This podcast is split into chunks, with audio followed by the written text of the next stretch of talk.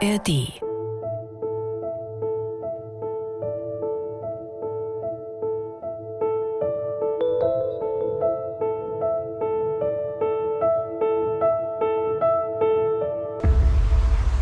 Moin, liebe ans Meer-Fans, euer Lieblings-Bremen 2 Podcast in der ARD Audiothek nimmt euch diesmal mm, nicht mit an einen Ort, sondern auf ein großes Abenteuer rund um die ganze Welt. Und für mich ein kleiner Fangirl-Moment. Wir treffen Deutschlands berühmtesten Weltumsegler und Abenteurer, Boris Herrmann, einer, der das Meer wie seine Westentasche kennt und der quasi schon sein ganzes Leben viel Zeit auf den Meeren dieser Welt verbringt. Ja, das Meer ist mein Lebenselixier, so ein bisschen der Ort, wo ich meinen Sport mache, wo ich meinen Beruf ausübe, mein Arbeitsplatz, aber auch mein Sehnsuchtsort. Spätestens seit er 2020-21 an der Vendée Globe, dem härtesten größten Einhand, also Solo-Segelrennen der Welt, spektakulär teilgenommen hat, kennen ihn auch viele, die mit Segeln eigentlich nichts am Hut haben. Auf dieses Gespräch haben wir echt lang gewartet, denn wir wollten mit Boris unbedingt über sein neuestes Abenteuer sprechen, das Ocean Race, die wichtigste Mannschaftsregatta des internationalen Segelsports. Fünf Teams sind von Mitte Januar bis Ende Juni 60.000 Kilometer in mehreren Etappen um die Welt geheizt. Das war einfach eine fantastische, intensive und spannende Zeit und sehr viele tolle Erlebnisse. Was ihm und seinem Team auf der Maliza Sea Explorer dabei alles passiert ist, wo das Meer auf der Welt am schönsten ist, wo am herausforderndsten, warum der Indische Ozean schwieriger als der Pazifik zu durchsegeln ist, was für Boris Herrmann die Faszination des Segelns ausmacht und warum in Kapstadt das gesamte Team zum Ohrenarzt musste. Vorher war es wirklich unerträglich laut und bluteten einem die Ohren quasi. Darüber wollen wir sprechen. In dieser Folge von Ans Meer. Geschichten zwischen Wasser und Land. Definitiv eine Folge für Segelfans und natürlich für Fans des Meeres. Viel Vergnügen. Zu Gast sind wir heute zu Hause von Boris Herrmann, mitten in Hamburg, unweit der Elbe. Und er begrüßt uns in seinem Hintergarten. Wie schön es ist, bei dir zu sein. Moin, Boris. Hallo, moin. Wie oft bist du an Land eigentlich? Ja, ich habe jetzt die Tage nicht gezählt. Ich glaube, ich war 80 Tage beim Ocean Race unterwegs, ungefähr. Wobei 80 Tage, ich überlege gerade, war ich auf See, dann waren wir natürlich auch viel in den Etappenstops unterwegs. Also ich war dieses Jahr nicht so viel hier in, in Hamburg. Ich glaube vier Wochen, ehrlich gesagt. Ich würde sagen, so viel kann es gar nicht sein ja. bei den ganzen Touren, die du machst. Aber wirklich so, wenn du hier mit den Füßen auf dem Boden, wie wir jetzt hier im Garten sitzen, da bist, reizt dich dann schon wieder, ich muss wieder los aufs Wasser? Oder kannst du auch ganz normal einfach an Land bleiben? Nein, ich kann beides. Ich kann auch ganz normal an Land leben, auch in einem Alltag. Also ich habe auch eine Leidenschaft fürs Kitesurfen oder Campen am Strand oder einfach am Meer spazieren gehen. Ich muss nicht unbedingt segeln in meiner Freizeit. Man muss auch nicht ständig auf der Rennjacht über die Weltmeere düsen. Aber jetzt, jetzt im Moment hätte ich schon Lust, äh, eigentlich bald wieder loszufahren. Dauert aber noch ein bisschen bis Herbst, bis das nächste Rennen ansteht, ne? Im September haben wir das äh, wieder Aktivitäten in der Bretagne, dann das nächste Rennen dort und vielleicht werde ich jetzt mit meiner Tochter mal eine kleine Segeltour machen. Die ist jetzt drei roundabout? Genau, die ist drei. Ja, ne? Ach schön. Bei dir hat es ja auch ganz früh angefangen. Was bedeutet denn dir das Segeln? Oh, das ist ja eine sehr offene, weite Frage. Ich weiß gar nicht, wie ich darauf antworten soll. Für mich ist es ja also einmal mein Beruf, aber auch meine Leidenschaft. Und dann hat, wenn ich die großen Rennen fahre, hat es ja mehrere Aspekte. Also es sind auch auf die weite See rauszufahren, hat auch was von, ähm, von Abenteuer. Ist jetzt nicht nur Wettkampf, aber der Wettkampf ist bei mir auch irgendwann als Element dazugekommen. Ich habe eigentlich durch meine Eltern, vor allem meinen Vater, das Segeln kennengelernt, als sozusagen wie andere mit dem Wohnwagen rumfahren oder auf dem Campingplatz gehen. So war das Boot, war sozusagen der treibende Wohnwagen. Segeln würde ich das gar nicht unbedingt nennen, weil der trieb mehr so ziemlich langsam durch die Gegend. Und das Schöne war aber, der konnte im Wattenmeer trocken fallen und dadurch hatte ich natürlich äh, für mich als Kind dadurch immer so einen Abenteuerspielplatz und das auch sehr gemocht. Aber dieses Regattasegeln kam erst viel später dazu. Und das ist mir aber heute, also die Verbindung von beiden, Natur und äh, Technik und diese Schiffe, die so schnell segeln können, das bedeutet mir viel und hat eine große, große Faszination nach wie vor. Viele Leute, die diesen Podcast hören, die mögen ja an sich das Meer und diese Sehnsucht, die damit einhergeht.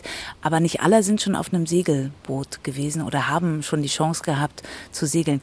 Kannst du es beschreiben, wie das ist, übers Meer zu gleiten? Also es gibt, würde ich sagen, ähm, das Meer hat ganz viele Farben und auch das Segeln hat ganz viele ähm, Stimmungen oder Töne, Farben, wie man will. Ganz viele verschiedene Arten zu segeln. Und ich meine, die meisten See Leute segeln wahrscheinlich auf so einer Fahrtenjacht, wenn sie überhaupt auf dem Meer segeln und nicht auf einem kleinen See. Das fährt so gemütlich dahin und liegt vielleicht ein bisschen schräg und schaukelt auch mal ein bisschen. Unser Rennboot kann halt auch komplett abheben auf seinen Volz mit 70 km/h übers Meer fahren und fliegen und dann auf die Wellen aufschlagen und dann irgendwie ziemlich spektakulär äh, übers Meer heizen. Und das ist sozusagen das Spektrum von bis. Und dazwischen gibt es natürlich ganz viele Facetten. Und auch innerhalb eines Tages, selbst mit unserem Rennboot, kann es von ganz langsam dahin treiben bis schnell übers Meer fliegen, sich abwechseln, je nachdem, wie die Winde sich verändern. Was muss ich mitbringen, um zu segeln? Gibt es da was oder kann es eigentlich jeder einfach für sich probieren, ob es was ist oder nicht? Also Segeln ist vielleicht ein bisschen ein unpraktischer Sport, weil man kann natürlich jetzt Fußball spielen gehen auf dem nächsten Parkplatz und einfach auf der Raststätte, auf der Autobahn beim Autofahren eine Pause machen, kurz Fußball spielen. Aber ein größeres Boot jetzt zu finden, mit dem man übers Meer segeln kann, ist, ist vielleicht gar nicht, gar nicht immer so einfach. Wenn man jetzt aber, sage ich mal, will, dass seine eigenen Kinder jetzt segeln, das geht so wie bei jedem anderen Breitensport. Die meisten Segelvereine nehmen gerne junge Leute auf. Es kostet nicht mehr als im Handball- oder Fußballverein. Die haben dann diese Optimistenboote und dann kann man auf dem Baggersee oder Fluss oder hier in Hamburg auf der Alster dann segeln lernen. Und ähm, das ist eigentlich sehr zugänglich. Was viele nicht wissen, Segeln gilt so ein bisschen als elitärer Sport manchmal. Das gilt eigentlich gar nicht so in diesem Jugendbereich. Und wenn man jetzt als Erwachsener segeln will, weiß ich gar nicht genau, wie man das macht. Jetzt mit so einer Jolle, die kann man wahrscheinlich irgendwie an der Segelschule mieten, so einen Segelschein machen. Und richtig segeln lernen kann man meiner Meinung nach nur auf kleinen Booten. Und so ein größeres Boot, das, da ist halt alles ein bisschen träge und auch da muss man ein bisschen mehr aufpassen. Da kann man nicht so direkt, das Feedback von dem Boot ist nicht so direkt. Deswegen finde ich, lernt man da nicht so schnell segeln. Aber wenn man einfach das mal erfahren will mit Segeln, dann gibt es natürlich eine ganze Menge von verschiedenen Vereinigungen und Websites, wo äh, Leute sich zusammentun, die gemeinsam einfach mal eine Woche oder zwei Wochen irgendwo segeln gehen. Und auch halt für Studenten gibt es solche Studentensegelvereine. Also es gibt eine ganze Menge Sachen, da muss man dann echt mal suchen und dann ist es wahrscheinlich sogar gar nicht so schwer, da irgendwie eine Möglichkeit zu finden wenn man sich ein bisschen mit dir beschäftigt und ich sag mal, wir können, glaube ich, sagen, das ist auch so, du bist der berühmteste Segler Deutschlands. Ich glaube, den Ruhm hast du dir erarbeitet mit all dem, was du gemacht hast. Und so weiß man auch das eine oder andere von dir, dass du aus Oldenburg stammst, dass du relativ früh mit vor allem Papa, du hast gerade gesagt, ähm, segeln gegangen bist oder auch die Bronchien es brauchten, dass du an die frische Luft kommst. Kannst du dich erinnern, wann es dich so richtig gepackt hat und du gedacht hast, wow, dieses Meer ist einfach wahnsinnig schön und toll und der Wind packt mich und los geht's. Also das war vielleicht gar nicht so bewusst, ja, als Kind. Ich habe das einfach, man lebt, wächst da als Kind so hinein, ohne das jetzt für sich bewusst zu entscheiden. Ich wurde einfach mitgenommen, hatte auch keine Wahl, aber ich weiß, dass ich nie eine Antipathie dagegen hatte. Dass ich immer toll fand, weil ich auch viel Freiheit hatte und ich konnte dann auch selber bei dem Boot mit anfassen oder im Winter dann daran rumschrauben und da irgendwie in dem Bootsschuppen mit irgendwelchen Holzflöcken, Holzstücke zersägen oder was auch immer so ein Kind dann machen will. Und dann war es eigentlich so ein bisschen, waren zwei Erfahrungen als Jugendlicher, so ungefähr als ich 16 war, kamen zwei Dinge zusammen. Das eine war, dass ich ein Buch gelesen habe von einer Amerikanerin, Tanja Eby. Das Buch heißt Die Welt im Sturm erobert und die lebte in New York und hat irgendwie, war ihr das alles ein bisschen zu viel und ein bisschen eng und irgendwie war sie nicht so ganz auf der richtigen Spur und kam mit der Schule nicht weiter. Und dann hat ihr Daddy gesagt, okay, bevor ich dich jetzt aufs Internat stecke, entweder machst du das oder du segelst um die Welt allein und ich kaufe dir das Boot. Und dann hat er ihr so ein ganz kleines Boot gekauft und sie hat dann die Segelscheine ganz schnell gemacht und sich Geld verdient als Fahrradkurier und ist dann um die Welt gesegelt. Das hat natürlich etliche Jahre gedauert und der Mast ist gebrochen und lauter, lauter Abenteuer. Und dann hat sie noch ihren späteren Mann kennengelernt auf der Reise. Und das war so eine, so eine Geschichte, da dachte ich, oh, das will ich nach der Schule auch machen. Und dann habe ich aber im gleichen Jahr bei unserem Segelverein war Tag der offenen Tür am Zwischen einer Meer, am Zwischen einer Segelclub. Und es gab zwei neue 420er und ich konnte damit segeln und das erste Mal erleben, wie ein Boot gleiten kann. Wenn genug Wind ist und man Raumschutz segelt, dann kann das Boot gleiten wie so ein Motorboot, dass der Bug so hoch geht. Und diese Erfahrung, dass so ein Boot wie so schnell übers Wasser gleitet, das hat mich eigentlich viel mehr fasziniert als dieses langsame Rumtreiben mit den elterlichen Booten.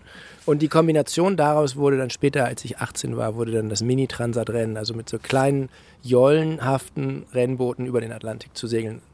diese Freiheit, das Abenteuer, aber gleichzeitig das schnelle Segeln im Wettbewerb. Und damit fing dann alles an. Da hast du auch richtig genervt, dass du das machen kannst. Ne? Ich, ich hörte, glaube ich, in irgendeinem Podcast, dass du gesagt hast, du hast gerade deine Mama so genervt. Ich will das machen und damit du endlich Ruhe gibst, wurde dir das Geld vorgestreckt. Genau so war es. Ich weiß es noch wie gestern. Wir saßen in einem Café in Oldenburg, in Merlin, ein ganz schönes Café. Und ähm, ich bin ja allein bei meinem Vater aufgewachsen, deswegen waren die Begegnungen mit ihr nicht so häufig und oft kürzer, aber dann mal so ein schönes Frühstück als 17-Jähriger oder 16-Jähriger, 17 wahrscheinlich. Und dann irgendwann sagte sie, oh, ich kann es jetzt nicht mehr hören. Wir unterhalten uns jetzt über was Vernünftiges und nicht ein blödes Boot. Und äh, ich, ich leihe dir einfach das Geld und du musst mir das zurückzahlen, aber dann ist einfach hier Ruhe, ich will davon nichts mehr hören. Da sieht sie, was sie davon hat, ne? Jetzt bist du nie wieder davon weggekommen. Wenn du so Begriffe über dich hörst, also Weltumsegler, das war ja ein Ziel, das du relativ äh, früh auch hattest, Abenteurer, Extremsportler, wo siehst du dich am meisten selbst?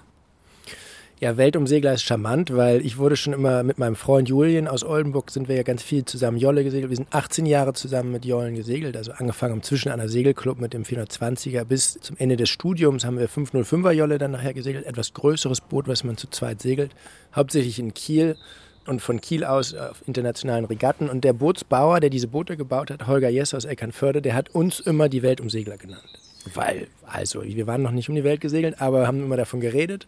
Und wir waren einfach in der Szene, waren wir die Weltumsegler schon damals mal. Also das hat sich dann irgendwie, war das dann eine selbsterfüllende Prophezeiung wahrscheinlich. Also ein Begriff, mit dem du gut leben kannst. Ja, genau. Ja. Jetzt ist es fünfmal. Hat es noch einen Reiz, die Welt zu umsegeln? Ja, jedes Mal ist schon sehr anders. Also ich glaube, das Ocean Race hat mich jetzt wirklich fasziniert und mir sehr viel Spaß gemacht. Jetzt die, die Regatta, die wir jetzt gerade abgeschlossen haben, mit Mannschaft in Etappen um die Welt. Das war einfach eine fantastische, intensive und spannende Zeit und sehr viele tolle Erlebnisse. Das will ich gerne auch nochmal machen, auf jeden Fall. Die Pläne dafür sind ja schon in Vorbereitung, dass es wieder losgeht, oder? Naja, im Moment sind wir ja in der Mitte unserer laufenden Kampagne. Wir nennen das immer Kampagnen, wenn man sich so plant, was man vorhat, wie man das finanziert mit den Sponsoren und Partnern zusammen. Dies geht über fünf Jahre. Wir sind jetzt ungefähr in der Mitte und haben jetzt die Hälfte geschafft. Wir haben ein Schiff gebaut und das Ocean Race gesegelt und jetzt steht noch die Vendée Globe an. Also im Winter 24, 25 wieder alleine, nonstop um die Welt zu segeln. Da habe ich jetzt im Moment gerade noch gar nicht so viel Lust drauf, weil es jetzt gerade so schön war, mit der Mannschaft zu segeln. Und das wird mir viel abverlangen, da wieder alleine rauszufahren. Aber wenn ich mir so vorstelle, wo ich so richtig Lust drauf habe, dann ist es auf jeden Fall das Ocean Race 26, 27, was vielleicht dann auch in Deutschland startet oder nach Deutschland äh, als Zielstadt kommt. Da, da habe ich auf jeden Fall nochmal wieder richtig Lust drauf. Über das Ocean Race wollen wir heute ja primär sprechen, aber jetzt, wo du es angesprochen hast, Yvonne de Globe, die Frage wird ja häufig gestellt besser allein oder mit dem Team unterwegs zu segeln, was die Vor- und Nachteile hat, beziehungsweise was du mehr magst? Ich glaube, es klingt schon durch. Team ist geiler. Ja, das alleine Segeln ist einfach total schwer für mich. Ich bin eigentlich nicht gerne alleine. Das geht anderen Seglern auch so. Es gibt aber auch ein paar jetzt von den Vendée Globe Kollegen, die damit ganz gut klarkommen. Es gibt ja auch einen, der jetzt schon über 60 ist, der Jean Le Cam, der das jetzt zum, weiß ich nicht, sechsten Mal, glaube ich, macht. Also der alle Vendée Globes mitgesegelt ist das weiß ich nicht, ob ich das wollte oder könnte. Also mir fällt es ziemlich schwer, alleine zu sein. Und auf der anderen Seite ist das natürlich im Vergleich zum Ocean Race einfach nochmal eine ganz viel krassere Herausforderung und wirklich so das pure, ultimative Abenteuer. Und ja, das hat natürlich auch einen ganz großen Reiz immer auf mich gehabt, mehr als das Ocean Race. Und es ist aber vielleicht was, was man nicht alle vier Jahre machen muss. Während du die Vendée Globe gefahren bist, hast du gesagt, mein nie wieder das ist äh, passé, oder? Das, äh, in dem Moment, es gibt so herausfordernde Momente, wo man sagt, nee, also warum tue ich mir das eigentlich an? Warum macht man es dann doch wieder? Ja, das weiß ich ehrlich gesagt auch nicht genau. Ich weiß auch nicht, ob das so schlau ist, aber ich werde trotzdem versuchen, das nochmal zu schaffen. Und es wird nicht leicht sein. Dann kommen wir mal zum Ocean Race und werden immer wieder touchieren, wie der Unterschied ist, allein oder mit dem Team unterwegs zu sein. Ocean Race. So, jetzt hole ich meine schlauen Zettel, damit ich die Daten nicht durcheinander bringe. Ist noch einer weggeflogen? Unterm Hund. Warte. Sekunde. Genau. Och, wie süß. Wie hören Sie? Das ist Lilly, der Hund äh, von dir, Boris. Boris, jetzt musst du mit der Sorte helfen. Kleiner Hund, würde ich sagen. Kleiner Hund, genau. Die heißt äh, Kavalier oder der ganze Name der Rasse ist Kavalier King Charles Spaniel. Und King Charles, weil dieser ähm, britische König King Charles tatsächlich, äh, der ist ja jetzt auch so, aber früher schon mal, dieses Jahr als Königslieblingsrasse ähm, hatte. Deswegen heißen die so.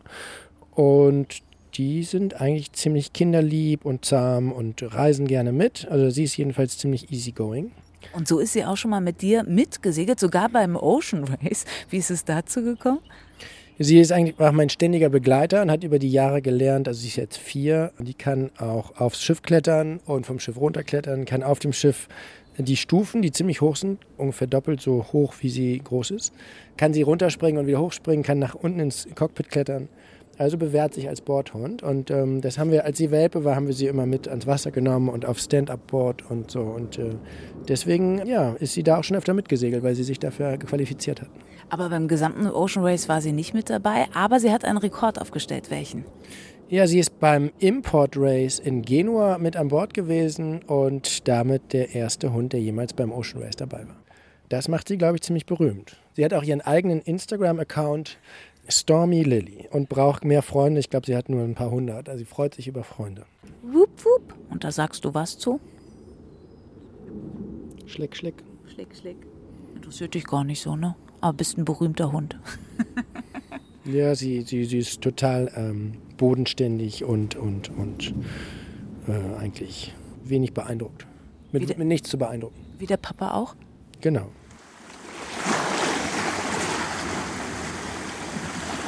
15.01. bis 27.06. wart ihr unterwegs. Wir haben so, wie sich das für Podcasts ja gehört, so ein paar Kategorien im Podcast. Und einer ist immer, wir packen unseren Koffer bzw. lassen ihn packen, wenn es losgeht auf die große Reise.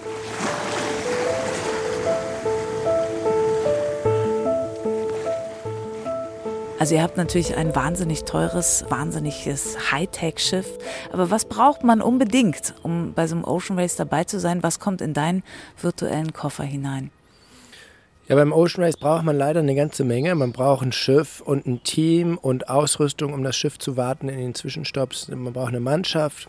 Und das alles ist schon recht aufwendig. Deswegen braucht man auch Partner und Sponsoren, die das Ganze finanzieren. Also am Ende des Tages hat man dann eine große Kampagne mit ganz vielen Dingen, die da dranhängen und die dazugehören. Und das, das macht aber auch einen Teil des Reizes aus und der Faszination.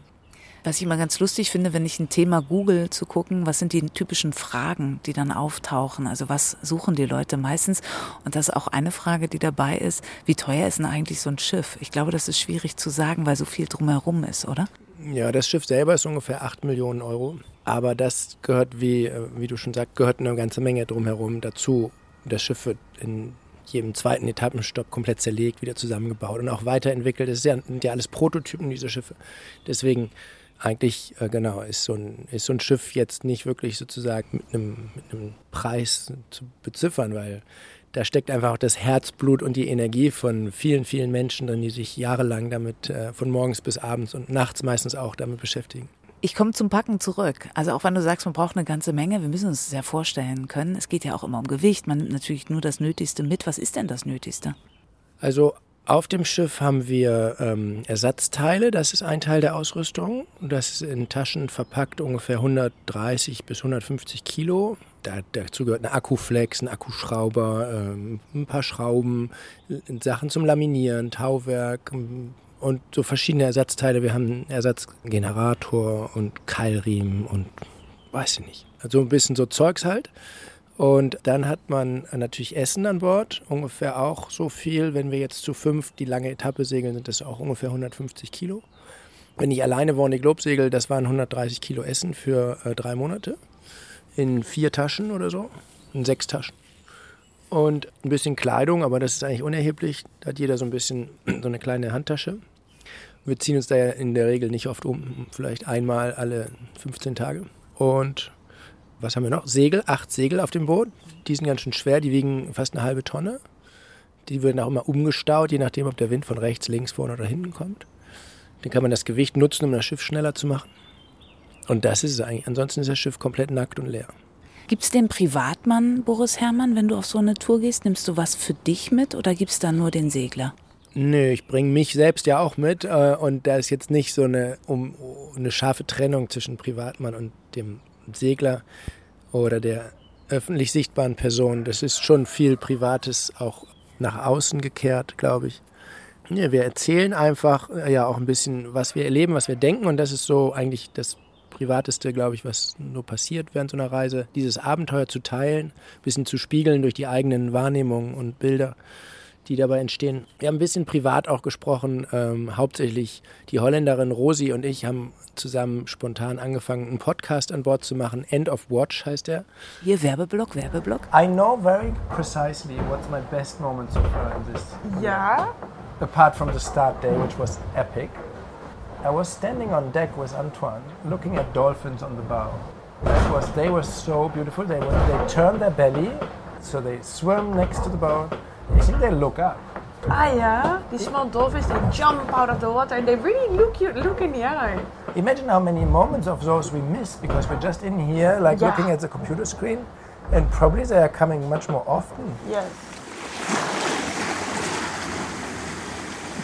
Das End of Watch war sozusagen eine spontane Idee, wo wir uns einfach wirklich ganz privat unterhalten haben. Wie geht's dir gerade, woran denkst du und so weiter. Und wie bist du zum Segeln gekommen? Und dann habe ich erzählt, dass ich auch damals als Jugendlicher in der gleichen Zeit neben Tanja Ebi hatte ich auch Bernard Montessier gelesen. Das ist sozusagen klassische Segelliteratur, äh, der, ein Franzose, der das erste Mal nonstop allein um die Welt gesegelt ist.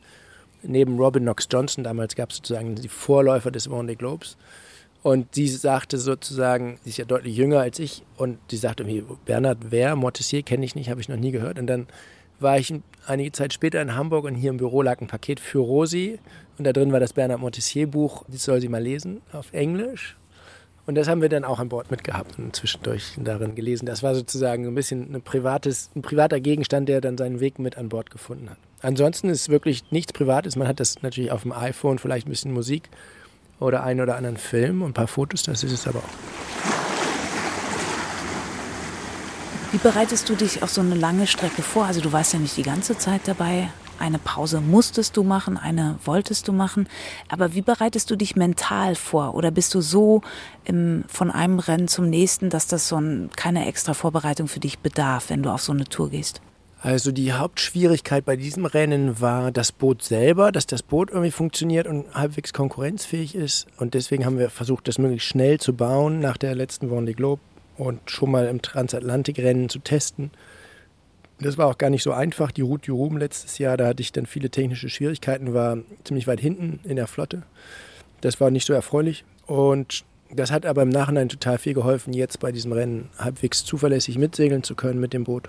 Und insofern die mentale Vorbereitung war jetzt nicht so explizit, weil wir auch ja als, als wichtig bei so einem Mannschaftsrennen ist, dass die Mannschaft sich gut versteht, sich gut kennt. Und das haben wir dadurch erreicht, dass wir die Leute langfristig engagiert haben, schon ja, fast ein Jahr zum Teil vor der Abfahrt dann ja, mitzuarbeiten an der Planung für das Schiff, äh, welche Segel, welche Form kriegen die Segel, wo bauen wir welche Teile ins Schiff wie, und so weiter. Und selbst auf der Werft auch mitzuhelfen.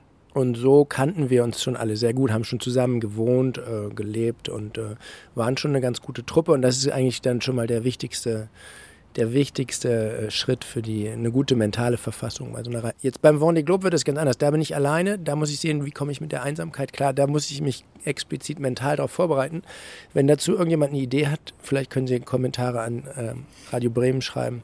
Ich habe jedenfalls noch nicht so die richtige zündende Idee, wie man äh, sich auf Einsamkeit vorbereitet. Ja, das ist ganz spannend. Kann ich wieder Werbung machen? Interne Werbung für den Podcast. Wir hatten ja gerade Gabi Schenke mit Allein über den Atlantik, die gerudert ist. Die hat ganz viel gesungen währenddessen. Also hat sich so die, eine Playlist zusammengestellt, gesungen, von ihren Neffen was zusammenstellen lassen, dass so ein persönlicher Teil auch mit dabei ist und ganz viel über ihr Leben nachgedacht. Äh, Wäre das für dich eine Option? Ja, ich glaube total an Singen. Bin leider so unmusikalisch aufgewachsen mit meinem Daddy, der überhaupt keine musischen äh, äh, Seiten an sich hat, glaube ich. Außer, dass er ein großer Bücherwurm ist und Literaturfan und Gedichte mag. Aber Singen gab es immer nicht so viel zu Hause, deswegen bin ich da nicht so affin per se. Aber ich glaube, das ist, das ist total der richtige Weg. Weil Singen kann, glaube ich, ganz viel Kraft so freisetzen und einem helfen, mit Herausforderungen umzugehen. Und da habe ich immer im Kopf das Beispiel von diesem Polarforscher Shackleton, der bei seiner Reise, bei seiner berühmten Reise, wo sie dann nachher untergegangen, wo das Schiff untergegangen ist, hatte er bei dem Bewerbungsverfahren in London, das war ja kurz vorm Ersten Weltkrieg, ähm, hatte er dann eine Anzeige in äh, großen englischen Zeitungen gemacht und gesagt, äh, Leute können jetzt sich bei mir bewerben. Und dann sind die in sein Büro gekommen, irgendwo in London, und dann hat er gesagt, so, okay, stell dich hin und sing jetzt ganz laut ein Lied. Du kannst auch grölen, einfach ist egal was, äh, muss auch nicht schön sein. Und dann hat er einfach geguckt, können die Leute einfach laut grölend irgendwas singen oder so. Und das war eigentlich das wichtigste Einstellungskriterium. Er behauptet, die Leute haben alle überlebt, weil sie zusammen gesungen haben. Und immer wenn es ganz kalt war und ganz schwer und der Schneesturm blies, dann haben die alle zusammen gesungen. Und da glaube ich total dran an die Geschichte, die dann natürlich tragisch endet, dass drei Monate nach der Rettung der ganzen Truppe sind die fast alle tot, ihm eingeschlossen, im Ersten Weltkrieg alle an der Front gestorben. Da hat das Singen dann nicht mehr geholfen. Da war es überflüssig. Welches Lied hättest du gesungen? Damals? Ah, keine Ahnung, was die damals. Das wäre übrigens interessant zu sehen, was die damals für Lieder gesungen haben. Weiß ich nicht. Okay, Kann ja auch einer der äh, Zuhörerinnen oder Zuhörer äh, dann genau. mal rausfinden. Ja, Rechercheauftrag. Also wer es weiß, schreibt mir gerne bremen2.radiobremen.de.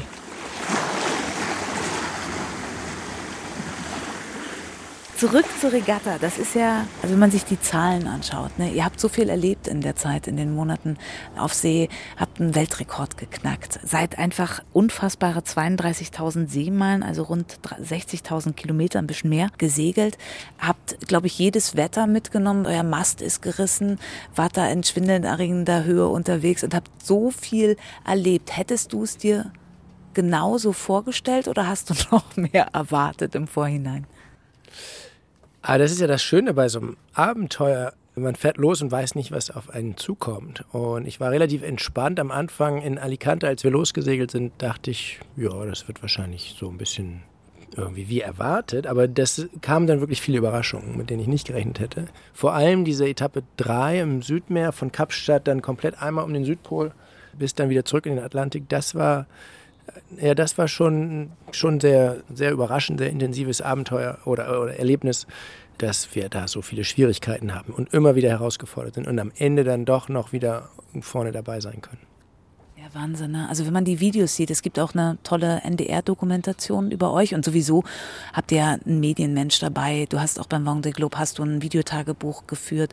Wie wichtig Ah, ich habe wieder mehrere Fragen gleichzeitig im Kopf. Ich überhole mich immer selbst. Fangen wir erst das eine an. Wie wichtig ist es, dieses, dass man das festhält vor Ort? Fangen wir mit der Frage mal an.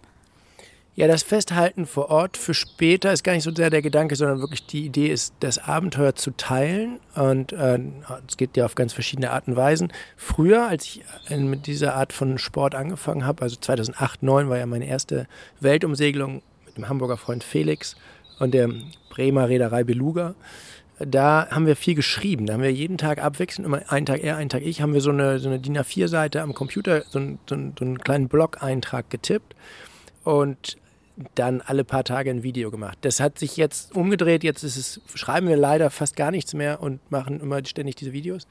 Und das ist einfach auch deswegen, weil Schreiben auf so einem Schiff, was folgt und springt, also so richtig auf der Tastatur tippen geht oft gar nicht. Manchmal ist es sogar so rau, dass man nicht mal am Handy eine Nachricht tippen kann, weil man einfach gar nicht mehr irgendwie die Buchstaben trifft. Deswegen ist es jetzt meistens, man macht vielleicht Audionachrichten oder, oder diese Videos. Ja, und einfach, was würde dieser ganze Mühe wert sein, wenn wir das nur für uns machen würden? Also das weiß, weiß ich gar nicht, ob ich das dann machen würde. Ich habe schon das Bedürfnis, das irgendwie zu erzählen und Leute daran teilhaben zu lassen.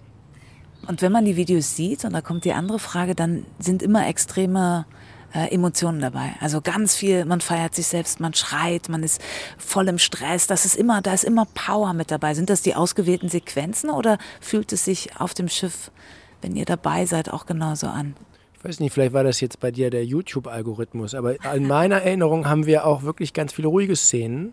Wirklich extrem ruhige Szenen. Vor allem jetzt bei der letzten Etappe haben wir zum Beispiel Videos gemacht, wo Antoine, unser Reporter, einfach ein Gedicht liest über die ruhigen Bilder, wie das Boot bei fast keinem Wind dahin gleitet. Oder er liest, wir lesen ein paar Seiten aus Bernard Montessiers Buch als Stimme aus dem Off über diese Bilder.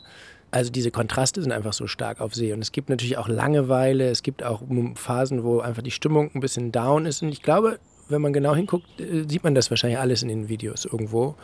Hm, ich schätze mal, dass man wahrscheinlich, wenn man die meist ge ge gesehenen Videos einmal schnell anguckt, ist da vielleicht, was du jetzt beschreibst. Aber ich glaube, wir haben ja jetzt über 104 Tage, die wir in der Regatta waren, zweimal am Tag mindestens ein Video geschickt. Also da müssten 220 Videos oder wahrscheinlich noch viel mehr sein. Insofern mit den ganzen Snippets auf Social Media. Ich glaube, da sind alle, alle Farben der Emotionen, alle Stimmungen, ein ganzes Spektrum müsste dabei sein. Ich habe mich jetzt primär auf die Dokumentation äh, bezogen, die doch eher wild und laut ist. Und wahrscheinlich ist mein Algorithmus auch wild und laut. Und deswegen werde ich nach den äh, sachten Tönen noch suchen. Wie ist denn das Meer primär zu dir? Ist es wild und laut und unbezwingbar oder ist es wirklich auch Poesie?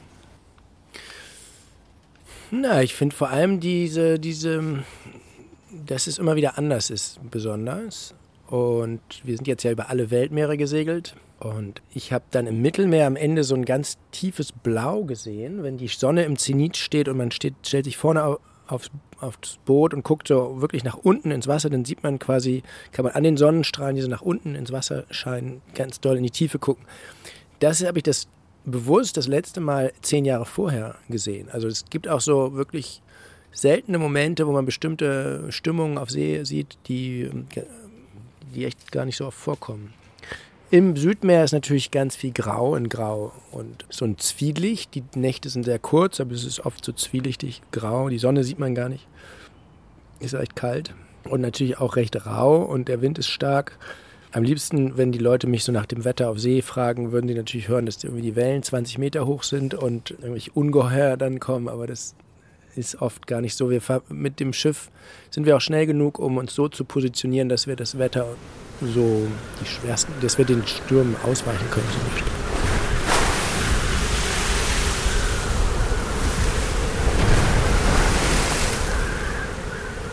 Wie du das Meer gerade und die unterschiedlichen Weltmeere beschreibst, das habe ich mich auch gefragt. Wenn du, wenn du wirklich überall warst, ne? wir reden ganz viel über den Atlantik, weil er irgendwie nah dran ist hier, aber natürlich auch mal über den Pazifik oder du hast das Südmeer angesprochen oder Südpolarmeer oder das Mittelmeer oder dann die Ostsee auch. Kannst du das sehen, in welchem, also sieht man die Unterschiede der Meere oder weißt du das, weil es auf der Karte steht? Ja, also die, mm, die Nordsee zum Beispiel hat oft so ein, ähm, so, ein, so eine Wasserfarbe, so ocker oder braun, wegen der, weil die so flach ist und natürlich viel Schlick durch die ganze Tide dann auch im Wasser ist. Ostsee ist dann wieder recht klar. Äh, und wenn es flach ist, sieht man auch unterschiedliche Wasserfarben. Segelt man wirklich, wenn Sandgrund ist und da sind Seegrasfelder, dann verändern sich die, die Wasserfarbe, zumindest bei leichtem Wind, wenn die, die Oberfläche nicht zu aufgeraut ist, dann kann man das ganz gut sehen, wenn die Sonne scheint. Also Indischer Ozean nach Kapstadt, das ist so berühmt berüchtigt für diesen ganz starken Strom, die ganz starke Strömung, die da ist. Da sind die mit die größten Wellen der Welt. Äh, da hatten wir auch die rauesten Bedingungen. Der Indische Ozean ist in der Regel ziemlich schwierig zu durchsegeln und der Pazifik dann wieder, wieder besser. Und ja, also ich könnte, jede, jede Phase in so, einem, in so einem Rennen hat natürlich ähm, unterschiedliche Charaktereigenschaften. Einfach sind ja verschiedene Klimazonen. Ja, und dann, hängt es natürlich vom Wetter ab. Aber das Klima bestimmt sozusagen, wie das durchschnittlich dort ist. Hast du ein Lieblingsmeer? Also das schönste Segeln haben wir oft in den Bereichen, wo wenig Seegang ist und gleichmäßiger Wind. Und das gibt es nördlich und südlich des Äquators in den Passatwindzonen. Vor allem südlich des Äquators ist die See ruhiger. Nördlich des Äquators ist eine kurze, hackige See. Und wenn wir dann aus den kalmen Zonen des Äquators rausfahren, das ist ungefähr im unserem Winter, wenn wir diese Rennen starten, weil wir dann ja im Südmeer den Südsommer brauchen, um da rund Cap Horn kommen zu können, ohne zu vereisen.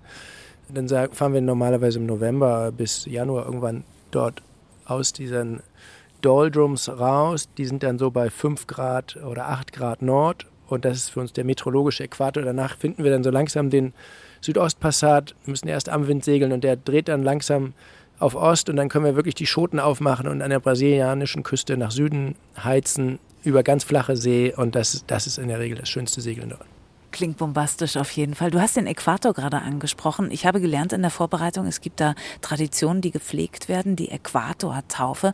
Was mussten die Leute bei euch machen? Ja, ich glaube, ich habe das in, warte mal, was war das? Genau, ich war nicht an Bord, genau, deswegen war ich nicht dabei. Äh, ich hatte mir den Fuß verbrannt, kurz vor der, am Abend der Ankunft auf den Kapverden, also dann am Ende von Etappe 1, bin dann Etappe 2 nach Kapstadt gereist und habe da meinen Fuß verarztet und auf die Mannschaft gewartet. Und die haben dann Antoine, ich weiß gar nicht, Antoine und Rosi so ein bisschen massakriert. Das überlässt man dann immer den anderen Seglern, die schon mal über den Atlantik waren, freie Hand, sich was auszudenken, um ein bisschen Schabernack zu treiben. Wie schlimm ist es für dich, wenn du eine Etappe nicht mitfahren kannst? Also die gerade als die Fußgeschichte passiert ist, also ungeplant nicht dabei sein kannst. Wie hart ist das für dich? Also in diesem Fall war das nicht so schlimm für Etappe 2. Etappe 3 hätte mich sehr tief erschüttert, wenn ich die nicht hätte mitmachen können, weil das war ja die große Etappe, die ich unbedingt machen wollte, um fürs Vendée Globe zu lernen, wie dieses Schiff im Südmeer segelt. Und das war die große lange Etappe. Die war mir schon am wichtigsten. Und da war ich ein bisschen im Stress in Kapstadt, weil viele Ärzte sagten, mein Fuß würde nicht rechtzeitig verheilen. Das war dann nachher nicht richtig. Der war wieder in Ordnung. Also Etappe 2 war nicht so schlimm, weil wir auch als Team dafür vorbereitet waren, sozusagen Auswechselspieler zu haben und das Team so aufgestellt war, dass die ohne mich auch ganz gut das machen konnten. Aber kannst du das gut aus der Distanz dann? Man fiebert doch bestimmt unfassbar doll mit. Ja und nein. Also Etappe 4 habe ich ja planmäßig ausgesetzt und da war ich ganz entspannt hier zu Hause, ganz froh hier zu sein, konnte hier tolle, tolle Aktivitäten machen in Hamburg und tolle Anregungen. Wir hatten hier das OMR-Festival, ein Klimadinner, Klimakonferenz, viele wichtige Initiativen und Treffen, die ich dann auch ganz wichtig finde als in dem Kontext unserer gesamten Kampagne und das sind Sachen, die mir auch Spaß machen, die mir dann auch wieder Energie geben und an, neue Anregungen, die ich mit an Bord bringe, mit mit in unsere Kampagne einbringe, wenn ich wieder zurückkomme. Insofern, Etappe 2 war einfach doof, weil ich nicht wusste, wie das jetzt mit diesem Fuß ist. Und das war einfach Priorität. Und ich war ganz zufrieden, weil ich wusste, die sind mindestens so gut aufgestellt, als wenn ich dabei wäre. Du hast das Wetter jetzt diverse Male angesprochen. Klar kann man viel sehen. Ihr habt einen Haufen Messgeräte an Bord. Du hast gesagt, eure, eure Malizia ist schnell genug, dass ihr das umsegeln könnt auch. Aber gibt es diese Momente, wo du Angst hast? Ja, das ist e- ehrlich gesagt eine typische Frage, immer wieder Angst, aber ich glaube, Angst ist eigentlich gar nicht die richtige Kategorie, weil du würdest mit Angst irgendwie gar nicht jetzt, äh, wenn du jetzt per se Angst hättest, gar nicht irgendwie da dich hingezogen fühlen, sowas zu machen, glaube ich. Hast du Respekt? Ja, ja, Respekt schon natürlich und äh, dann am Ende hat man auch schon ein bisschen Angst manchmal und Ehrfurcht oder so, aber wirklich dieser Begriff Angst ist für mich eher, wir, wir, haben Angst vielleicht zu scheitern oder nicht erfolgreich zu sein oder was kaputt zu machen oder äh, nicht ins Ziel zu kommen oder irgendwie so. Das Meer, damit kommen wir ganz gut klar. Das Schiff ist ziemlich seetüchtig und ich hätte jetzt Angst, wenn ich irgendwie sehen würde, ich kann nicht ausweichen und da kommt ein 100 Knoten Sturm oder ein 60 Knoten Sturm.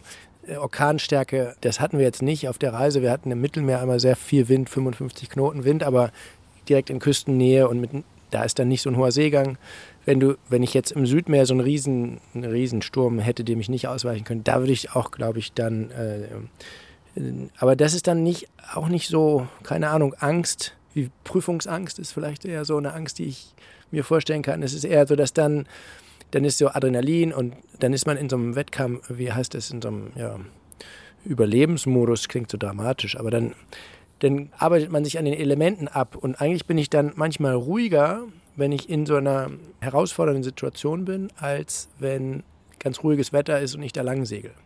Das war eigentlich eine ganz witzige Beobachtung bei mir selbst, dass immer wenn Stress ist, bin ich ruhig und cool und wenn es easy ist, dann geht das Kopfkino und dann, dann fühle ich mich gestresst oder stresst die anderen oder habe Angst vor irgendwas. Also gar nicht die Angst, die man sich jetzt vorstellt, irgendwie, keine Ahnung, da kommt die große Welle, sondern dann ist es einfach, dann weiß man, was man machen muss, da haben wir genug Erfahrung. Es ist eher so, dass wenn man da lang segelt bei wenig Wind und denkt, oh mein Gott, müsste ich jetzt eigentlich ein bisschen da lang segeln oder da, was ist die richtige Strategie, sind wir hier auf dem richtigen Weg, warum irgendwie so. Das ist eher dann, wo man solche Zweifel oder Ängste hat. Bleiben wir doch mal bei den Klassikerfragen. Gefragt wirst du eigentlich auch immer nach Seekrankheit, weil es, glaube ich, von mir zum Beispiel eine Angst ist, wenn ich aufs Wasser gehe, dass sie, dass sie kommt. Auch du hast deine Erfahrung damit gemacht. Ist es für dich eine Herausforderung noch, dass sie kommen könnte und du kannst das nicht beeinflussen? Oder was ist die potenzielle Seekrankheit für dich? Also Seekrankheit ist ziemlich doof, weil dann, wenn es wirklich, äh, wenn ich mich übergeben muss oder so, dann das, das beeinträchtigt mich wirklich mit der Leistungsfähigkeit. Wenn ich allein segel, ist das ziemlich blöd. Für eine Weile, sage ich mal, für zwölf Stunden oder so. Danach ist es wieder überwunden. Aber eigentlich ist es ziemlich selten, dass es mir passiert. Eher so auf den kurzen Trainingsfahrten in der Bretagne, wenn wir das Schiff, wenn das Schiff jetzt, als das Schiff neu war oder in, manchmal segelt man das dann auch ziemlich hart durch ziemlich wilde Bedingungen und, und kennt das Schiff noch nicht so gut und ist noch nicht an die Bewegung gewöhnt und irgendwas geht kaputt. Oder wenn man jetzt wirklich so ein großes Rennen hat, dann bereitet man sich noch anders darauf vor, weiß dann, okay, in ein paar Tagen ist der Start und man ist dann auch innerlich bereit loszufahren und dann äh, ist auch nicht so ein Chaos im Kopf, wie wenn man jetzt, okay, lauter Sachen macht und dann nochmal 24 Stunden Training mit dem Boot dazwischen schiebt, wo man nachts durch eine Sturmfront brettert. Äh, da wäre ich dann schon eher mal seekrank. Und grundsätzlich habe ich so eine ganz sanfte Seekrankheitspille. Meerkalm heißt das. Kann man in Frankreich kaufen. Äh, und das hilft mir ganz gut. Wenn ich da so rechtzeitig eine von nehme, dann wird man so ein bisschen ruhiger und dann das, das hilft mir dann. Was ist für dich die größte Herausforderung unterwegs? Egal ob allein oder mit dem Team unterwegs? Hm. Also die, die größte Herausforderung ist eigentlich, glaube ich, schon dann geschafft, wenn man überhaupt an den Start kommt und das alles hingekriegt hat, dass es so ein Schiff gibt und die Mannschaft und alles vorbereitet ist. Ich sage auch immer, dass 80 Prozent des Erfolgs bei der Regatta steht vor dem Start fest durch die Vorbereitung von Schiff und, und Segler oder Seglern. Weil es ja ein mechanischer Sport, ähnlich wie beim Motorsport. Wenn, die da, wenn du da die, äh, das Qualifying hast, dann wissen die wahrscheinlich am Abend vorher schon ungefähr, wie das ausgehen wird. Dann spielt noch ein bisschen Wetter und Glück eine Rolle, aber im Prinzip bei diesem mechanischen Sport sind einfach mechanische Fragen, die, die darüber entscheiden, wie wir da klarkommen. Und das, ähm, das sind diese Jahre der Vorbereitung vor dem Start so eines Rennens. Und das, das ist eigentlich die größte Herausforderung. Segeln können ganz viele von uns, aber ja, ein gutes Schiff bauen, eine gute Kampagne gestalten, das, das ist eigentlich die größte Herausforderung. Warum bist du ein guter Skipper? Ähm, hm. Also Skipper nennt man jetzt ja auch einfach den Segler, ja. Oder wenn ich alleine segel, dann werde ich auch Skipper genannt. Aber ich glaube, deine Frage zielt darauf hinaus, wie als ich Kapitän, als Kapitän mit den anderen bin ich weiß nicht, ob ich grundsätzlich ein guter Kapitän oder Skipper, Anführer bin, aber jetzt in unserer Gruppe war das einfach so, dass ich den anderen stark vertraue, sie in, äh, in Rollen gebracht habe, wo sie sich selber äh, verwirklichen können, wo sie auch äh, Verantwortung übernehmen und es nicht das Besondere an unserer Kampagne war jetzt, es ging nicht so sehr um mich, sondern wirklich um die Mannschaft in erster Linie. Und die Mannschaft war so gestaltet, dass sie auch alles selber ohne mich machen kann. Also meine, mein Credo ist so ein bisschen, mich selbst überflüssig zu machen. Das war auch so. Etappe 2 konnte ich ja aussteigen, ohne dass es irgendeinen Unterschied gemacht hätte. Und das merken die anderen, dadurch fühlen sie sich auch empowered sozusagen und können dann ähm, auch ihre Motivation ist dann nicht gebremst durch irgendwie so jemanden, der da immer im Vordergrund stehen muss. Also bist du ein guter Kapitän, wenn du überflüssig sein kannst. Das finde ich super. Du hast die Rosi vorhin schon angesprochen. Es war ja Voraussetzung, dass äh, eine Frau im Team mit dabei ist bei den, bei den Teams. Sie ist die einzige Frau, die alle sieben Etappen mitgesegelt ist von, von den Teams. Ist es wichtig? Also hat man das gemerkt, dass das schon einen Unterschied macht, wenn eine Frau dabei ist oder ist das egal?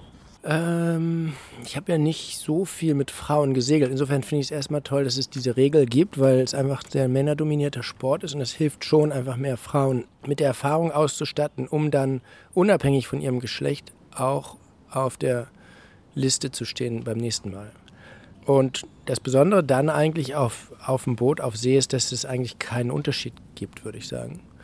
Und Rosi war eine große Bereicherung für uns und was ich an ihr besonders auch sozusagen von außen wertschätze oder, oder positiv wahrnehme, ist, dass sie jetzt nicht versucht hat, sich in einen Mann zu transformieren, um in dieser Männerwelt sozusagen akzeptiert zu werden, sondern sie hat sozusagen ihre Weiblichkeit bewahrt in gewisser Weise. Und das ist eigentlich bei vielen Frauen im Sport grundsätzlich so oder bei manchen Sportarten und gerade im, im Hochseesegeln, dass man hat das Gefühl, die wollen jetzt einfach genauso sein wie die Männer oder überkompensieren und versuchen dann besonders hart zu sein und zu wirken und überhaupt gar keine Gnade mit sich und den anderen zu, zu zeigen, keine Schwäche jemals sich anmerken oder, und zu lassen oder zu zeigen. Und da hat sie einfach tolle, tolle Charaktereigenschaften mit an Bord gebracht und einen guten, einen guten Spirit und eine gute Offenheit. Also gute Entscheidung. Ja.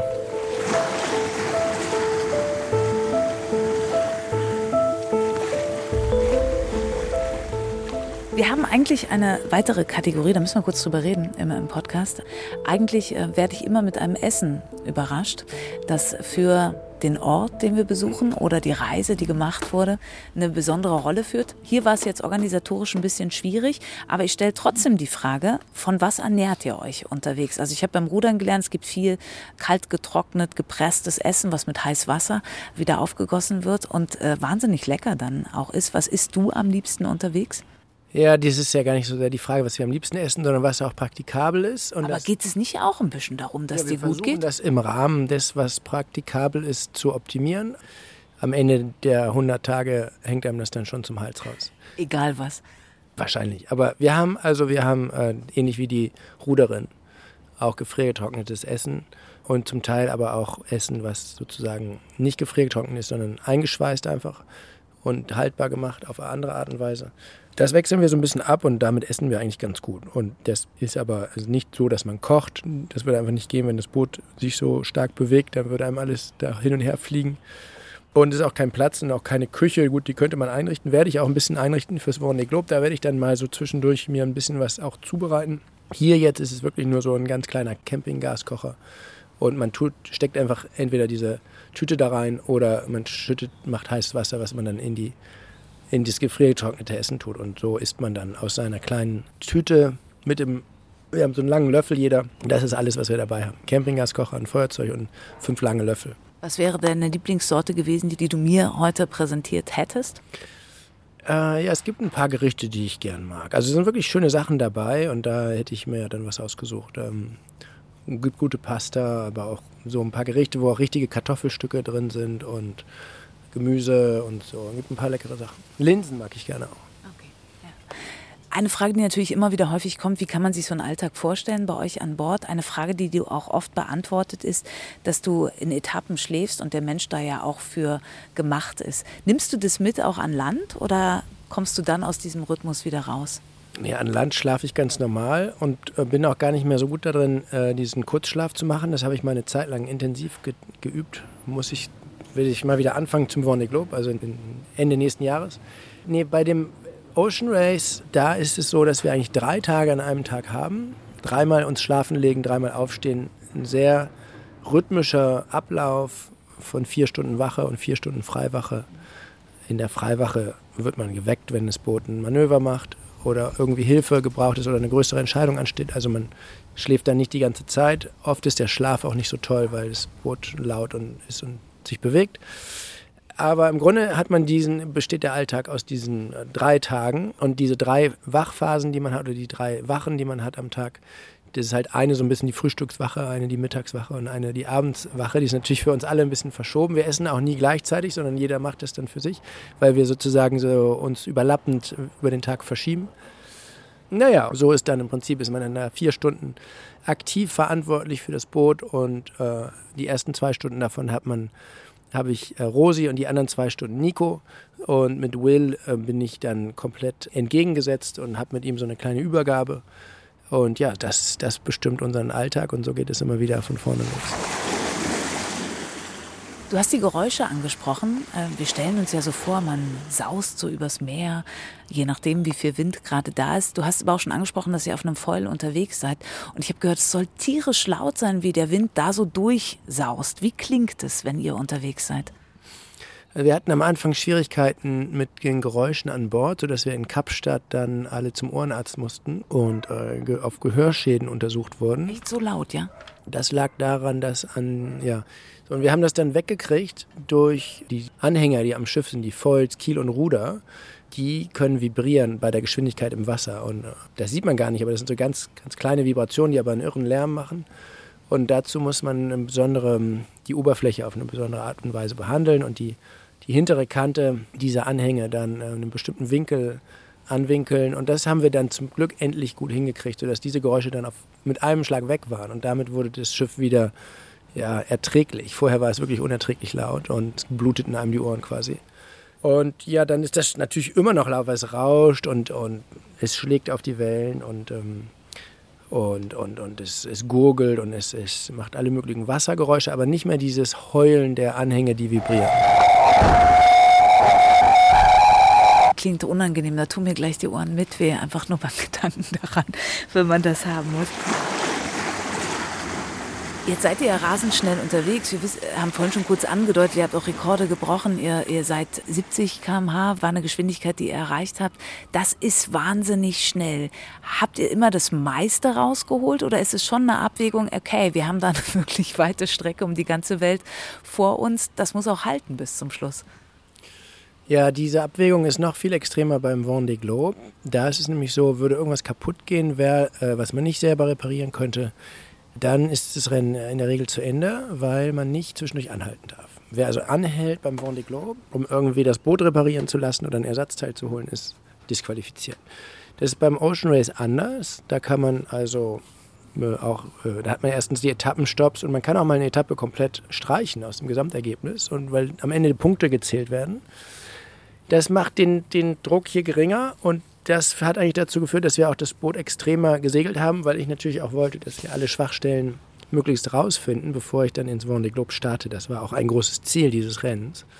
Und deswegen haben wir das Schiff auch ziemlich gepusht oft und alles Mögliche kaputt gemacht. Aber manchmal auch gemerkt, dass in dem Moment, wo wir dann irgendwie, sage ich mal, wir hatten die auf Etappe 5, also von, von Newport nach Aarhus über den Nordatlantik. Da waren wir führend, lagen ganz gut und dann haben wir aber einen vollen Wasserballast und den Wind so schräg von vorne mit dem Vorsegel wirklich der großen Fock so an der, an der Grenze der Belastung, immer wieder Alarme und dann ist die irgendwann unten komplett abgerissen. Das Segel ist durchgerissen.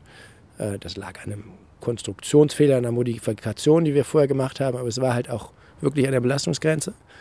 Und dann haben wir die kleinere Fock ausgerollt und waren gleich schneller. Also da merkt man dann immer wieder auch, oft bringt es jetzt auch nicht sozusagen auf Krampf mit, dem, mit den größten Belastungen das Boot zu versuchen zu, voranzuprügeln.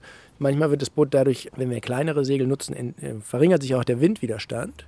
Und das überwiegt dann am Ende, dass das Boot dann schneller fährt. Äh, mit kleineren Segeln und auch leichter wird, nicht so doll aufs Wasser runtergedrückt wird und dann besser ins Vollen kommt. Und das, das haben wir dann auch nochmal im Mittelmeer erlebt. Da fuhren wir auf Cabo de Gata zu, so ein Kap westlich von Barcelona. Und dort äh, ist uns dann die Fockschot gerissen unter der Last. Und da haben wir dann wieder die kleine Fock ausgerollt und wurden, fuhren auch gleich wieder schneller. Also das ist auch ganz interessant zu sehen, dass man manchmal auch schneller fährt, wenn man einfach kleinere Segel nimmt. Es klingt danach, das würde man niemals auslernen, oder? Und dass es immer wieder ein großes Experiment ist, was man mit dem Material in den unterschiedlichsten Kombinationen machen kann. Ja, tatsächlich. Erstaunlich, dass wir also auf der letzten Etappe dann noch wieder merken, ah, hier haben wir eigentlich in dem Moment das falsche Segel benutzt. Zwei Etappen habt ihr gewonnen, dritter seid ihr insgesamt gewonnen. Wie wichtig ist denn dir Gewinn? Ja, ist schon wichtig, aber es ist nur ein Ziel der, von mehreren Zielen. Wir wollen auch, äh, wir haben auch das Ziel, die dieses Abenteuer zu teilen mit der Öffentlichkeit, eine Geschichte zu erzählen und Ozeanmessdaten zu sammeln und auch Schulkinder zu inspirieren. Und ich glaube, die verschiedenen Ziele bedingen sich gegenseitig so, dass wenn wir jetzt immer hinten segeln würden, dann wären unsere anderen Ziele so ein bisschen kompromittiert, weil man würde jetzt dem ewig Letzten nicht so gerne die Geschichte abnehmen, dass er sich jetzt so groß als Klimabotschafter oder für den Ozeanschutz, äh, das würde einfach nicht so stark wirken. Da würde man irgendwie denken, hm, mach, mach erstmal deine Hausarbeiten und segel vernünftig, äh, bevor du uns jetzt irgendwas erzählst. Insofern ist es, glaube ich, wichtig, äh, ernsthafter Konkurrent im Rennen zu sein, aber glaube, aus meiner Sicht muss man dazu nicht unbedingt immer Erster sein. Auf der anderen Seite, wenn man jetzt so ein Team hätte, wo man sagt, äh, das Einzige, was zählt, ist Erster zu sein, alles andere ist egal, das ist vielleicht auch was, was nicht ganz so in unsere Zeit passt, wo man in der Welt lebt, wo es viele andere Themen gibt. Oder wenn man sich vorstellt, was für einen Aufwand man betreibt, da lang zu, so eine Kampagne in Gang zu bringen. Wenn es dann nur um dieses, diesen, die, die profane Frage geht, ist man ja nun Erster oder nicht, das glaube ich, würde auch irgendwie nicht mehr in diese Zeit, in diese Gesellschaft passen. Aber schön ist es trotzdem, wenn man die Zwischenetappen dann gewinnt, oder? Ja, ist schön. Das versuchen wir natürlich auch immer weiter und irgendwo. Das, das ist natürlich unser erstes Ziel. Aber was du gesagt hast, eure anderen Kampagnen, die ihr unterwegs natürlich noch unterstützt, wie der Slogan, unter dem ihr fahrt, A Race We Must Win Climate Action. Now, du hast sehr viel gemacht. Die Greta Thunberg-Geschichten sind auserzählt oder weitererzählt. Ihr seid fürs Klima unterwegs. Was sind denn deine Erfahrungen, wenn du so nah dran bist, auch am Meer, zu merken, welche Einflüsse auf das Meer passieren in den vergangenen Jahren?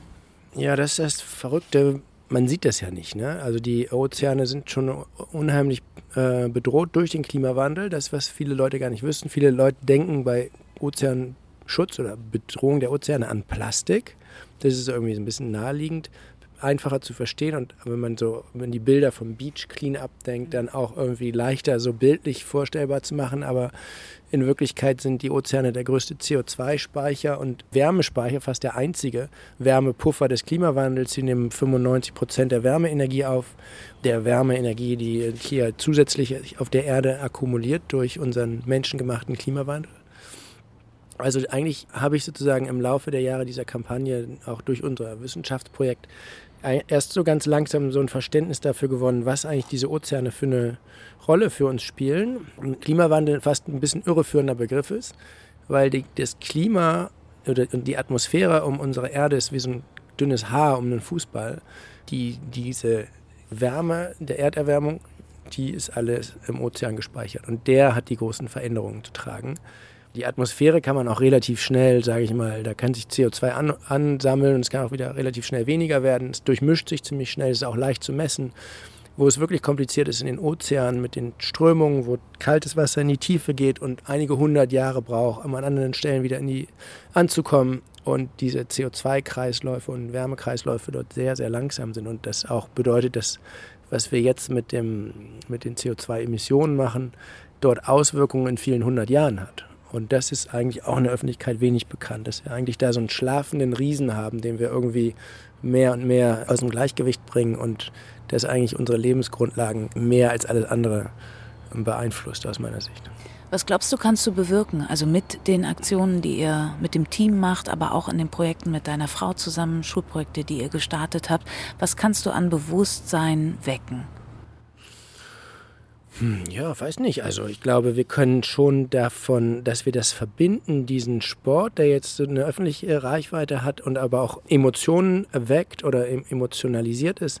Damit hat man schon mal immer noch ein anderes Ohr bei Leuten, als wenn ich jetzt nur mit wissenschaftlichen Fakten kommen würde. Ich glaube, ich kann dadurch, dass wir jetzt aber auch mit der Wissenschaft zusammenarbeiten und diese Daten dort messen, von der Ozeanversauerung, dem CO2 und der Wärme, Dadurch können wir natürlich auch einfach dieses Thema so ein bisschen äh, einer breiten Öffentlichkeit erzählen, darauf hinweisen, wie wichtig die Ozeane sind, nicht für sich selbst, sondern für uns als Lebensgrundlage und wie sehr wir sie durch den, was Klimawandel bedeutet, nämlich eben, dass wir unsere Lebensgrundlage zerstören. Und das das ist eigentlich viel schlimmer, als wenn man, als man sich das vorstellt. Das Klima, so ein bisschen die Wolken, da kann man sich vorstellen, okay, vielleicht finden wir irgendeine Technik, um das CO2 wieder aus der Atmosphäre rauszumachen, aber es ist halt viel mehr, wenn wir jetzt äh, diese Ozeane, diesen schlafenden Riesen äh, wecken, der wird dann uns viele hundert Jahre noch hinterherlaufen.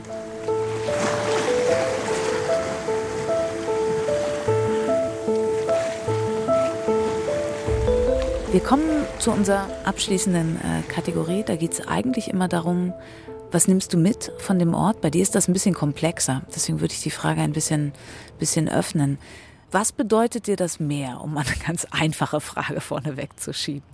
Ja, das Meer ist mein äh, Lebenselixier, so ein bisschen der Ort, wo ich meinen Sport mache, wo ich meinen Beruf ausübe, mein Arbeitsplatz, aber auch mein Sehnsuchtsort. Und was nimmst du von so einem Rennen mit? Also es war ja jetzt wirklich sehr eindrücklich. Das war eine sehr lange Zeit, es war eine sehr intensive Zeit. Was macht so ein Ocean Race mit dir? Also dieses Ocean Race, daraus nehme ich mit einer Fülle von Bildern und das Meer in all seinen Farben und ganz vielen verschiedenen Momenten. Auch viele Begegnungen, viele Freundschaften, die auch ja, Verbindungen, die ich glaube ich auch fürs ganze Leben bleiben werden, weil es einfach sehr intensiv ist eine sehr intensive Reise war, nicht nur mit den Seglern an Bord, sondern auch mit der gesamten Mannschaft. Wir waren ja über 40 Leute, die gemeinsam um die Welt gereist sind, über ein Jahr lang jetzt an diesem Projekt gearbeitet haben. Das hat uns alle sehr stark zusammengeschweißt und insofern nehme ich da viele Eindrücke von Land mit, von den verschiedenen Zwischenstopps, aber auch natürlich von unseren Abenteuern auf See. Man hat ja verschiedenste Bilder im Kopf, wenn wenn du an die Zeit denkst. Könntest du so drei markante Bilder schildern oder ist das gar nicht möglich? Ja, eins habe ich ja gerade schon erzählt. Irgendwie gerade am Ende wurde ja die, der Wind so extrem schwach. Im Mittelmeer war es sehr leichtwindig und die See ist dann, wenn wirklich gar kein Wind äh, weht, dann ist es einfach komplett spiegelglatt. Man kann durch die Oberfläche hindurch gucken in, der, in diesem klaren Wasser, in der Nordsee jetzt nicht ganz so, aber dort im Mittelmeer. Und diese Sonne, die im Zenit steht, diese Sonnenstrahlen, wo man das Gefühl hat, die gehen 100 Meter tief, äh, man könnte in die Tiefe stürzen. Und dann kamen noch Delfine in diesem Moment. Das war so ein Bild, was sich mir eingebrannt hat. Das Gegenteil, das absolute Gegenteil dazu war in Patagonien nach der Passage von Cap Horn fuhren wir durch die Le Maire Straße und da war einfach das graueste, nebligste, kälteste Wetter mit Sturm von vorne, was wir auf der ganzen Reise erlebt haben. Und natürlich hatte ich mich sehr darauf gefreut, im Abendlicht die Le Maire Straße zu sehen, wie schon 2009 mit meinem Hamburger Freund Felix bei der damaligen Weltumsegelung hatten wir Glück. Damals hatten wir äh, Sonnenuntergang und schneebedeckte Gipfel auf beiden Seiten und jetzt konnten wir nur so ungefähr 100 Meter weit sehen in diesem Grau und Grau dieses äh, Südmeersturms in Patagonien, äh, als wir dort durchgesegelt sind. Also das ist sozusagen das Spektrum von, von Grau bis Blau, was wir erlebt haben. So, jetzt brauche ich noch ein drittes Bild. Ein drittes Bild ist also vielleicht Schottland. Wir sind dann auf der Etappe 5 ja über den Nordatlantik gesegelt und dann in Schottland angekommen, wo ich noch nie lang gesegelt bin, nördlich um die britischen Inseln. Normalerweise bin ich schon durch den englischen Kanal vorher auch dann gesegelt, aber jetzt das erste Mal dort im Norden herum. Sturmumtoste Klippen und ganz kurze Nächte von zwei, drei Stunden. Und die Küste dort sieht einfach extrem rau aus. Und dort sind wir dann angekommen nach einer fulminant schnellen äh, Transatlantiküberquerung in nur fünf Tagen. Und äh, ja, das, das war noch so ein anderes Bild, was mir auf jeden Fall auch äh, zu, den, zu den starken Eindrücken, ähm, was ich dazu zählen würde. Eins muss ich noch fragen, du hast die Delfine angesprochen, das ist ja immer das schöne Bild, ne? die, die Begleiter, die einen anlächeln und mit dabei sind, für eine Weile dabei sind. Was ja immer häufiger angesprochen wird und auch bei euch auf der Tour Thema waren, sind ja die Orcas, wo man immer wieder in der Berichterstattung hört, Orca-Kollision, Schiff, kenternde Schiffe oder mhm. atmest du tief durch? Was hast du dazu zu sagen? Ja, ich atme vielleicht tief durch, weil das eine einfache Frage ausnahmsweise ist zum Beantworten. Also wir haben kein Orca direkt bewusst gesehen. Wir haben in einem Video, was wir, äh, was Antoine aufgenommen hat, hinterher so einen riesen äh, weißen Fisch gesehen und gedacht, hm, das könnte ein Orca gewesen sein. Unsere Konkurrenten wurden dann so ein bisschen angeknabbert dort äh, bei der Einfahrt nach Gibraltar. Wir sind da zum Glück verschont geworden. Und jetzt auf, nach dem Rennen fahren ja alle Schiffe irgendwie wieder zurück nach Westen durch Gibraltar und dann nach Nordeuropa zu ihren Heimathäfen. Und da sind auch wieder zwei Schiffe ähm, angeknabbert worden. Also das ist schon eine sehr kuriose ulkige Geschichte, was diese Orcas sich da äh, erlauben. Aber wo glaubst du, hast du eine Idee, wo das, wo das herkommt? Also es ist ja kein ganz neues Phänomen, aber irgendwie so präsent in letzter Zeit. Es kann sein, dass es sogar ganz neu ist und dass es wirklich nur so eine Familie ist, die da jetzt irgendwie so einen Spleen entwickelt hat. Ich habe ehrlich gesagt keine Ahnung. Würde mich total interessieren, wenn die Wissenschaftler das mal rausfinden. Okay, haben wir noch einen Auftrag damit. Was möchtest du noch rausfinden? Wie wir schneller segeln können und das ist sozusagen was, wo wir uns jeden Tag mit beschäftigen. Aber ich würde auch gerne wissen, wie können wir in Zukunft klimaneutral leben in unseren Städten und in, unseren, äh, in unserer Welt hier. Da diskutieren wir auch drüber, mit, auch mit den Partnern, mit denen wir zusammenarbeiten, mit den Firmen, aber auch mit den Aktivisten, Aktivistinnen oder Wissenschaftlern. Das ist also ein Thema, was mich, wo ich immer sehr neugierig bin zu hören, was gibt es für Ansätze, für Lösungen, wie können diese Gesellschaft gestaltet werden und die technischen Grundlagen entwickelt oder verändert, dass man klimaneutral tatsächlich leben kann. Hast du als Segler noch ein Ziel oder hast du quasi mit deinen knackigen 42 Jahren schon alles erreicht? Nee, ich habe auf keinen Fall alles erreicht, weil es so viel zu tun geben könnte nicht muss, aber es gibt ja alle Rennen, weißt du, du kannst die nochmal machen, das ist nie wie vorher. Man kann aber auch immer weiter versuchen, die irgendwann mal zu gewinnen. Es gibt noch jede Menge spannende Herausforderungen. Es gibt auch so ganz große Trimarane, es gibt die Trophäe Jules Verne, die habe ich auch schon mal versucht in Angriff zu nehmen. Die schnellste Weltumsegelung mit einem Groß, also ohne jetzt äh, Regatta, sondern einfach als Rekordfahrt. Das ist wahrscheinlich eine der ganz großen Herausforderungen im Segelsport, dort vielleicht mal irgendwie Technologien zu entwickeln, um in unter 40 Tagen um die Welt zu kommen. Dieser Wettbewerb heißt Trophäe Jules Verne, weil es immer um 80 Tagen um die Welt ging. Und mittlerweile sind wir mit der Mannschaft, mit der ich damals zusammengearbeitet habe, die haben es dann in 40 Tagen geschafft. Also doppelt so schnell wie Jules Verne. Und äh, das gibt einfach so viele verschiedene Segel. Es gibt den America's Cup, den finde ich auch sehr faszinierend. Der findet nächstes Jahr in Barcelona statt. Und ähm, ja, der Segelsport ist einfach sehr vielseitig. Es gibt, äh, gibt dort als, als Segler unheimlich viel zu tun. Was mich auch noch umtreibt, ist die Frage, wie können wir die Segelantriebe nutzen für Frachtschiffe. Da haben wir ein Projekt mit unserem Partner Hapag Lloyd, arbeiten dort an einem segelnden Frachtschiff, einem ziemlich großen. Und wenn das was wird, das wäre nochmal eine, eine ganz große, inspirierende, faszinierende neue Welt, die sich dort auftut, auch vielleicht für unseren, unseren Berufsstand als Segler dann nochmal ganz neu aufwertet. Ich merke schon noch einiges zu tun und viele Ziele vor dir. Ich danke dir sehr für deine Zeit, die du uns geschenkt hast, weil das nächste Projekt steht schon wieder an. Sehr lange wirst du hier nicht in Hamburg bleiben, ne? Ja, wir sind jetzt im September wieder in Frankreich, das habe ich, glaube ich, eingangs schon gesagt. Aber die nächste größere Regatta ist dann Ende Oktober, das Transat Jacques Vabre zu zweit mit Will, der jetzt auch beim Ocean Race dabei war, segeln wir dann von Le Havre nach Martinique. Nicht direkt, sondern das wäre zu einfach wahrscheinlich, sondern erst um Fernando Noronha, das ist im Südatlantik eine Insel vor Brasilien und dann wieder, die umrunden wir und fahren dann nach Martinique. Na dann, äh, viel Vergnügen. Jetzt müsste ich irgendwas äh, seemännisch faktisch Richtiges sagen. Mast und Schottenbruch, kann man sagen. Mast ähm, und Schottenbruch. Gut, dann Mast und Schottenbruch. Mir hat auch jemand während der Regatta dann, nachdem wir unseren Mast repariert haben, dann gesagt, der Mastbruch hattet ihr noch, also Schottenbruch dann jetzt. Super, danke. Ne? danke dir vielmals. Gut, ja, vielen Dank auch. Der ans Meer Podcast von Bremen 2. Heute zu Gast bei Segelstar Boris Herrmann. Und mehr Mehrgeschichten gibt es natürlich wieder alle zwei Wochen für euch in der ARD Audiothek oder überall da, wo ihr sonst gute Podcasts hört. Ich freue mich wie immer über Feedback und die Tipps für Boris. Ein paar Fragen hat er ja gestellt.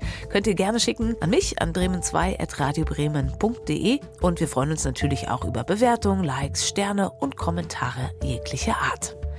Wie es sich gehört, gibt es auch heute wieder einen Podcast-Tipp von mir für die ARD Audiothek. Und dieser Podcast passt voll gut zu unserer Folge mit Boris Herrmann. Wir haben einen der besten Segler zu Gast und in der neunteiligen Podcast-Serie Banksy, Rebellion oder Kitsch, versucht Ortrun Schütz mehr über den wohl spektakulärsten Graffiti-Künstler herauszufinden. Dessen Graffitis zur teuersten Gegenwartskunst zählen und der zu den 100 einflussreichsten Menschen der Welt gerechnet wird. Eigentlich wissen wir recht wenig über Banksy. Das will ich mit meinem Podcast ändern. Ich will herausfinden, wer dieser geheimnisvolle Banksy ist und was er wirklich will. He's a prankster. That's a really important part of his oeuvre. Banksy, ein Outlaw, der dem Kunstmarkt eins auswischen will, die Regeln für das Gute bricht, der mit seiner Kunst für eine bessere Welt kämpft. Diese Theorie gefällt mir gut. He's playing tricks on the art world. Aber ist Banksy tatsächlich ein politischer Aktivist oder will er nur die Aufmerksamkeit? Kämpft er für eine bessere Welt oder möchte er einfach nur einen Haufen Geld verdienen? Kann es ihn geben, diesen Superkünstler, der wirklich nur Gutes tut? Um rauszufinden, was Banksy wirklich will, gehe ich dahin, wo Banksy stattfindet, auf die Straße. Für meine Recherche reise ich um die ganze Welt. Die ganze Geschichte von Banksy könnt ihr jetzt in meinem Podcast hören exklusiv in der ARD Audiothek. Hört gerne mal rein. Ich freue mich auf euch. Und ich freue mich auf euch in der nächsten Folge von Ans Meer. Mein Name ist Katharina Gulaikow und ich sage Danke diesmal an meine Redakteurin Anna-Maria Stock und natürlich wie immer ans ganze Team von Bremen 2. Danke auch euch fürs Zuhören. Macht's gut. Wir hören uns in zwei Wochen.